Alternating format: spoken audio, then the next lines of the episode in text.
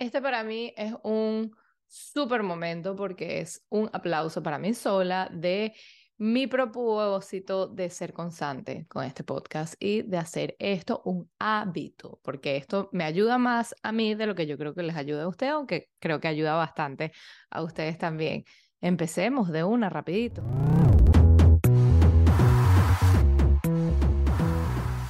Bienvenidos a Autismo sin Miedo.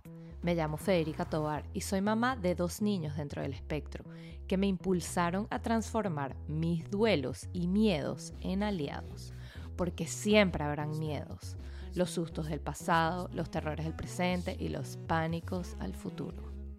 Solo al enfrentarlos y aceptarlos radicalmente, nos liberaremos de la culpa, los estigmas y los tabús de la condición, para finalmente comenzar a empatizar conocer, integrar y normalizar la neurodiversidad y haciéndolo siempre sin miedo.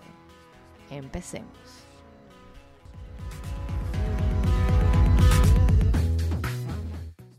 Para que estos episodios queden como corticos, buenos, necesarios, útiles y que se adapten a mm, cualquier diligencia, dejar a los niños al colegio, que esto no sea, tú sabes, una dedicación eterna de un episodio de media hora, 45 minutos y menos una hora, eh, que se fue el especial de el que hice con David, mi esposo, pero ese era importante porque era la aceptación radical en pareja y es importante también darle el micrófono a los hombres que eh, son escasos eh, los que hablan específicamente sobre la neurodiversidad, entonces hay que compartir el micrófono en, esos instantes.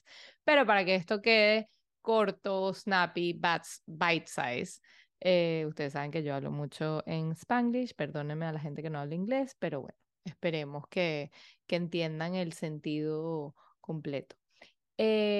últimamente me han escrito muchísimo de Instagram que, ellos quieren saber exactamente todo lo que yo hice. Ellos quieren saber mi proceso, quieren, mi, quieren el chisme completo de mi vida, qué es lo que yo hice, cuándo, a qué edad, eh, cómo hice la transición. Y eh, aunque yo trato de, de, ser generoso y compartir absolutamente todo lo que brinde valor a esta comunidad neurodiversa, debo decir que ese punto me queda como un, un, no un mal sabor en la boca, no lo diría por eso, sino es como angustia, porque lo que a mí me ha funcionado no técnicamente le puede funcionar a todas las familias.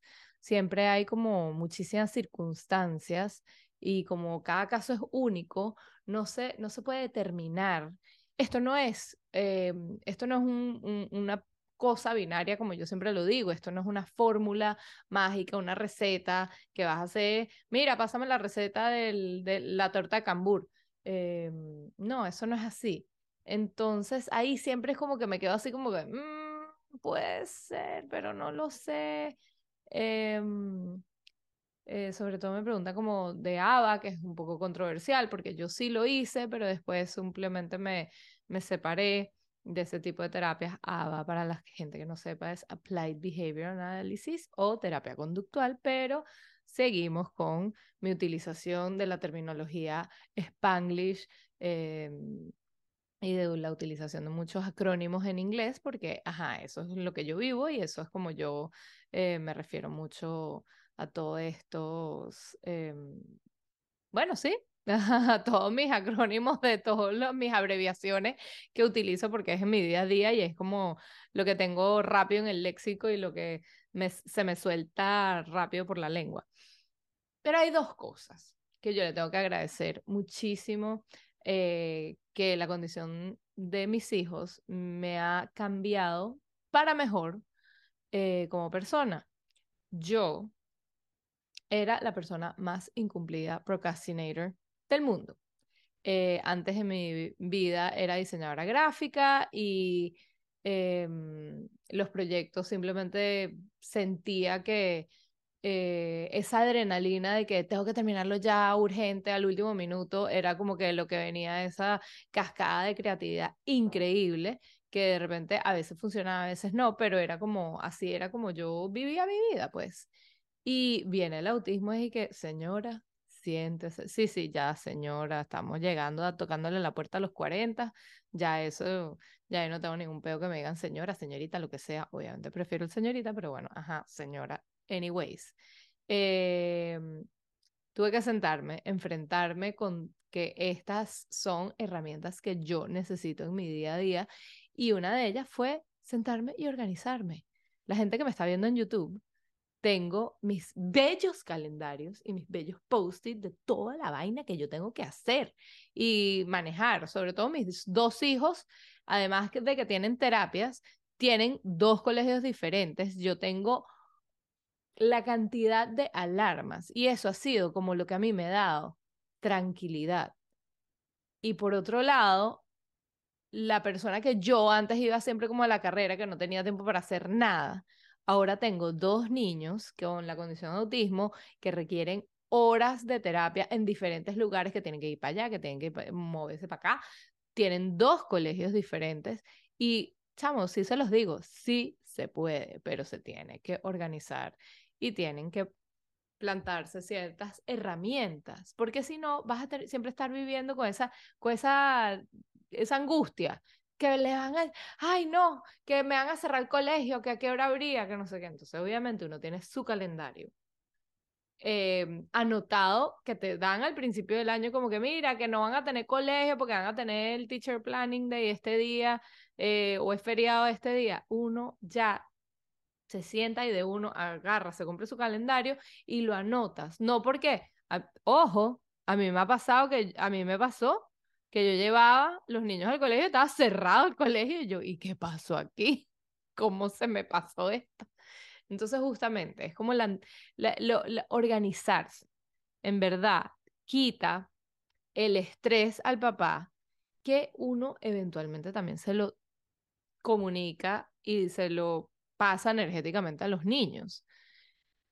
Eh, entonces, esa organización a mí me ha dado mucha tranquilidad y mucha paz para también anticipar. Y ese es el segundo como, esa es la segunda herramienta que a mí me ha cambiado la vida, la anticipación. Y la anticipación ante todo, sobre todo con lo que eran mis niños, que cuando, antes que desarrollaran como el habla, el first, then, later, el primero, durante y al final, esa estrategia de cortar todos los pasos de una actividad, todas las anticipaciones a lo que iba a suceder, que nos vamos a montar en el avión, entonces tenemos que hacer la cola, nos tenemos que quitar los zapatos, o va, hay que cerrar el coche, entonces le tienes que agarrar.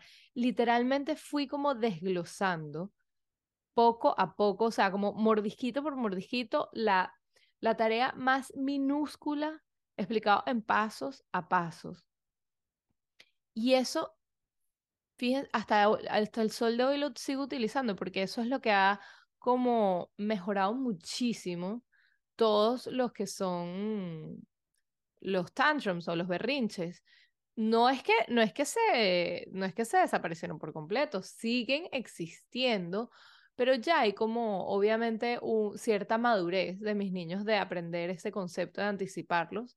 Y sobre todo cuando, cuando se siente mal y existe el berrinche o el tantrum, uno dice, yo, te, yo entiendo, está frustrado eh, y, y, los niños deben de sentir y aprender a lidiar con la frustración y con el disappointment desde temprano, porque eso obviamente no puedes, no puedes darle todo, todo en ese momento a, tu, a tus hijos para que, ajá, y después llegue y niño chiquito, problema chiquito, niño grande, problema gigantesco. Eh, entonces, genuinamente eso fue como lo que, lo que yo he... Mm, lo que a mí me ha cambiado y lo que a mí me ha cambiado para mejor, no tanto como mamá, sino como persona. Soy una persona más estructurada, no vivo en el corre-corre y en el estrés. Y en verdad que uno debe decir que el estrés a uno lo carcome mal. Sobre todo al principio del diagnóstico, que uno no se anticipa. O sea, ya yo tengo planificado antes de empezar una terapia cuánto me va a tardar manejar manejo y lo hago varias veces, lo manejo lentísimo y que hoy actualmente mindfulness, o sea, hoy voy a manejar súper lento y busco cuánto me voy a tardar para saber en la mitad, porque entonces, ah, cuando, te, cuando viene el camión de la basura y te va a trancar el paso y eso te va a quitar tres minutos, ya esa anticipación, esa organización en tu vida te va a quitar ese estrés. Porque entonces tú dices, ok, yo pongo mi alarma 15 minutos antes de que tengamos que salir al colegio porque yo sé que entonces el niño que sí que se va a poner a llorar porque se le mojó la media, hay que cambiarse las medias, esos 15 minutos de darte ese espacio para resolver problemas en el momento y en el acto, te va a ayudar. Porque no es, voy a salir hasta el último minuto posible, porque entonces ahí es cuando voy a cerrar las loncheras. No, sabemos, ciérrate tu lonchera antes y date esos 15 minutos. Habrán días que, bueno, 15 minutos, bueno, tomate un vaso de agua, hidrátate, no sé. Fíjense que yo tengo aquí, la gente que está también viendo en YouTube, yo tengo estos, em, es una alarma, eh, como si fuera de cocinar, pero te va diciendo el countdown, viene como en, en de color. Y yo se los pongo muchísimo a mis niños, o sea, ponte tú, sobre todo cuando usan que sí que el iPad.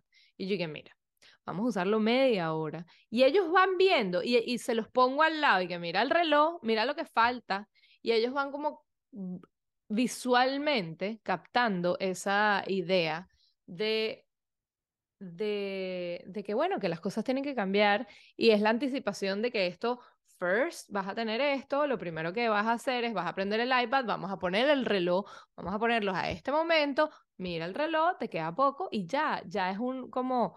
Es un proceso que van aprendiendo intrínsecamente y después habrán ya cosas que yo no tengo que poner el reloj ante todo, ni un, ni un ni unos parámetros visuales, lo que se llama como los PEC System, el Visual Schedule, el calendario visual, todo eso. Pero esas son como herramientas, como diría yo, básicas. Ya cuando uno se pone más como al eh, específico, es cuando se puede poner como complejo y complicado porque, mm, o sea, que si es el tipo de terapia, que si haces esta dieta, ya ahí me, dan como, me da un poco de angustia porque depende de la familia, depende de la ayuda, depende de dónde vivas, depende, si, eh, depende de, tu, de, de qué tan compenetrado esté tu, tu equipo terapéutico, que por favor es esencial, eso es lo que yo más recomiendo, em, que, que entre, entre, entre varias eh, terapeutas y varios estilos exista esta comunicación, son esos Em, se puede abrir esos grupos de WhatsApp. Y mm, pues sí, pero estas son como las dos claves básicas que yo, ante todo, eh, vivo mi vida muy estructurada.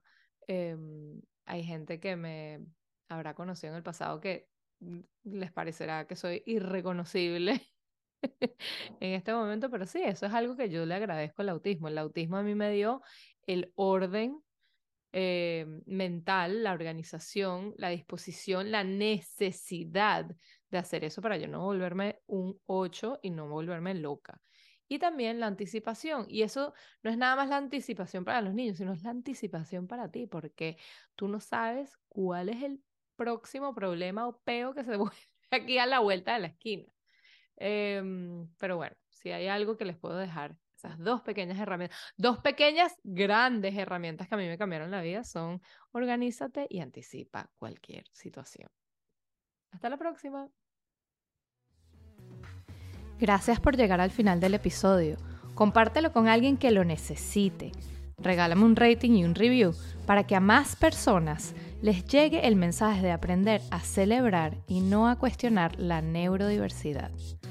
Hasta la próxima.